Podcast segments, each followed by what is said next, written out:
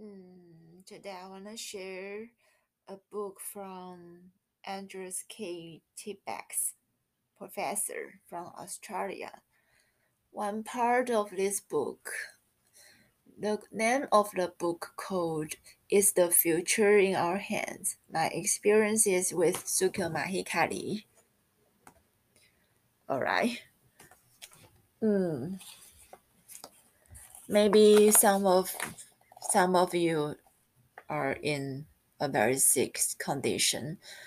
No matter what, um, I would like to share this paragraph for all of you and also can bring you the light and love and wish you the best.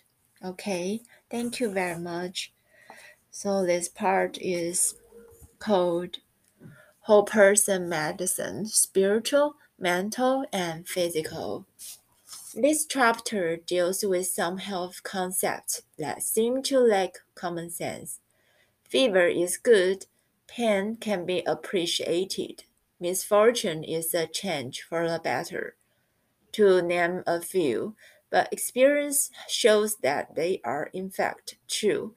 In my opinion, Sukuinushi sama has given teachings that make it possible to understand what disease really is why it is increasing, why many people have not achieved long term health, and what can be done about it. One can learn about the original, basic condition of the universe, which is health, harmony, and prosperity. Some misconceptions about disease, the influence of spirit disturbance, how innermost attitudes affect everything, and many more things related to health. Some of these views are not what is believed by people in general.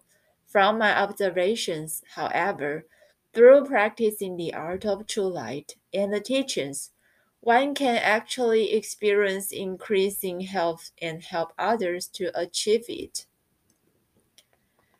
The following is my understanding of some key points regarding health. Principle of cleansing. Understanding the principle of cleansing is essential to achieving long term health. According to divine teachings, everything in the universe was originally created by God to be in perfect health, harmony, and prosperity and the principle of cleansing was established to maintain that condition.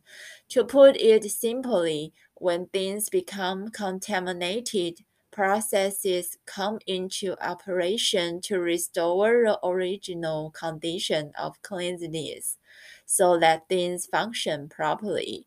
These processes are natural and unavoidable, the principle or law of cleansing cannot be bypassed any more than the law of gravity or any other fundamental law.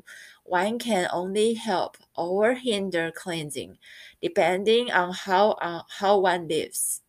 Obviously, due to the excessive impurity produced by humankind, much of the world is no longer in an ideal state of health, harmony, and prosperity, but it can eventually return to this original condition if people grasp and practice the principle of cleansing.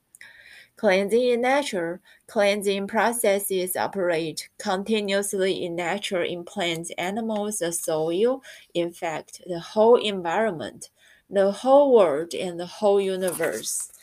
Wind, rain, sunshine, snowstorms, lightning, and other natural weather phenomena are some of the processes that keep the earth, the air, and all plants clean in order to sustain life and enable everything to operate properly.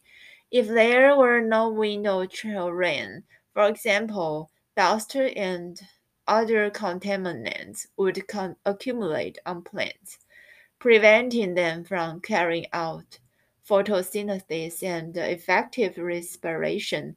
Eventually, plants would not be able to provide enough oxygen for humankind. If there were no wind or rain, many people in industrialized cities would die from the smog. Sometimes the cleansing phenomena of nature become very intense. Major floods, bushfires, earthquakes, volcanic eruptions, tidal waves, and the like. Due to such natural process of cleansing, the earth or nature, including the creatures within it, function in ways towards maintaining health, harmony, and prosperity. Cleansing in humans, just as there are cleansing processes in nature, they also occur in the human being. The end stages of many cleansing processes appear as discharges, around runny nose, pimples, boils, coughing up, pum, vomiting, perspiring, or eliminating waste in the toilet. If the intake of contamination is greater than the output, these mechanisms are not able to cope sufficiently well, and eventually more severe cleansing symptoms appear in certain body areas. Buildup of impurity in body tissue can have detrimental effects both because of its toxicity and also because it becomes hard with time. The latter is due to what the divine teachings call the principle of hardening, namely, materials become hard with time. The condition is then described by labels such as kidney stones, stiff joints, hardening of the arteries, and so on. They are just descriptive terms to indicate more serious cleansing in certain parts of the body. In other words, disease is nothing but cleansing. In reality, there is no disease, sickness, or illness in that such a condition is not an attack from some mysterious source through no fault of one's own. It is precisely the result of the body's attempts to maintain purity, and therefore health that symptoms of so-called disease appear, and the symptoms depend on how much one has prompted or hindered the natural mechanisms of cleansing in the past. This does not mean that serious condition can be ignored or treated lightly. Appropriate steps need to be taken.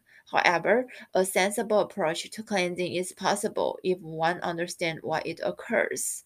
The principle of cleansing is not an accepted concept in mainstream medicine today, but over the years I have come across authors concerned with health who have prompted the idea, particularly in alternative or complementary medicine. I think it is interesting that over 2000 years ago, Hippocrates, who today is referred to as the father of medicine, wrote diseases are crises of purification of toxic elimination. The symptoms of disease are evidence of the body's natural curative reactions. I have learned that cleansing or purification enables everything in nature to function properly and human beings to fulfill their lifespan. Hindering or preventing purification resulting in an increase of what is normally called disease and unhappiness, which are usually more unpleasant or severe forms of cleansing. Since the cleansing cannot be stopped, one's choice will largely determine the degree of pleasantness or unpleasantness of the cleansing.